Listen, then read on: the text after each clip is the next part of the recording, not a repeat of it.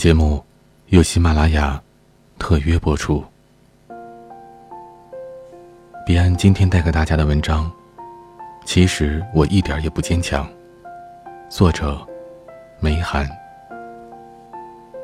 接到男孩的电话时，女孩正和死党在外面逛街，为两个月后的婚礼在忙碌又甜蜜的准备着。电话里，男孩一改往日的昂扬。支吾了半天，才说：“你过来吧，我摔倒了。你一定很严重。一个军营的男子汉，如果是轻伤，是不会打电话来惊扰他的。”顾不得许多，女孩一路搭车狂奔而去。见到男孩的一瞬间，女孩的眼泪立即流了下来。男孩躺在床上，满脸是血，两颗门牙处已经变成了空空的洞。可男孩还在努力地向他笑着说：“看我，两颗门牙光成下岗了。”女孩急着找药找绷带，急着为他清洗伤口，一边忙碌，一边不住地埋怨着：“都这么大的人了，还摔成这样子。”男孩吐吐舌头，朝他扮了个鬼脸。是啊，他也奇怪，不就下个楼梯吗？怎么还栽了如此大的跟头？他每天来来回回上下好几次的楼梯，那次却轻而易举地绊倒了他。他竟然无力去跟那一级级的台阶做斗争。他们本以为那只是一次偶然，伤口恢复，就再没有什么了。可几天之后，他们才发现，灾难仅仅是个开头。男孩的手指、双腿，慢慢的不再听他的使唤了。男孩不得不请了假，跟着女孩乖乖的去医院。重症肌无力，短短的这五个字，却如一记重雷在头顶炸开。二十五岁。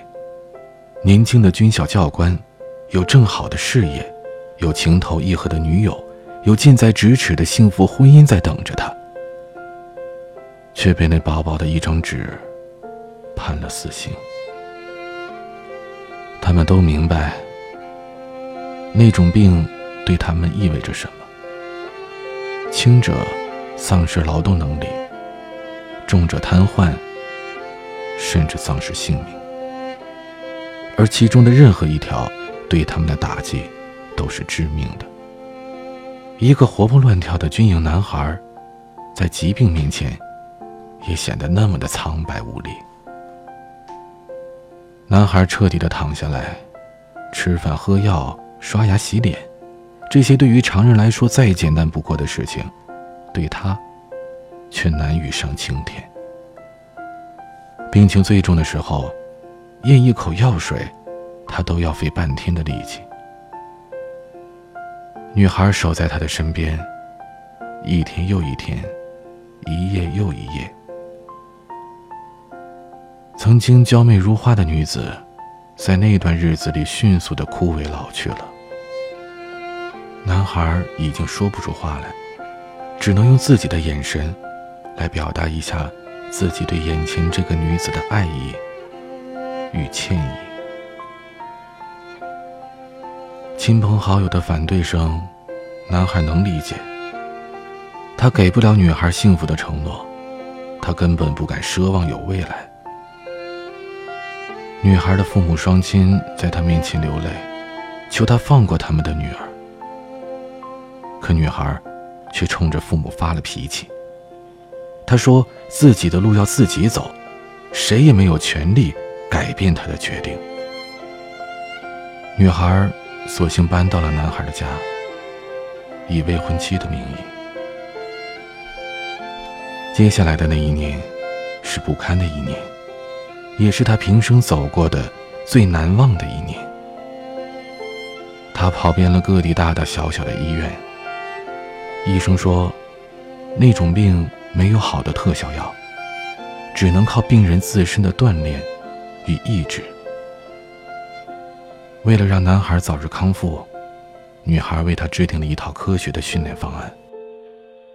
他们的日子里，不仅仅是那些甜蜜的。男孩的坏脾气，伴随着对他的一份爱，也越积越深了。大半年的时间过去，男孩的病情虽有很大好转，可离他渴望的健康还有很远。看得到希望，却看不到结果。看到女孩每天在他面前转来转去。放弃了那个年纪的女孩子应该拥有的一切，而他却连一个温暖的拥抱都不能给女孩。男孩开始莫名其妙地冲她发脾气，拒绝女孩辛苦为他熬制的汤药。男孩甚至故意当着他的亲朋好友的面讽刺她、挖苦。有很多次，男孩亲眼看着女孩掩面而去，可他却绝情的不挽留。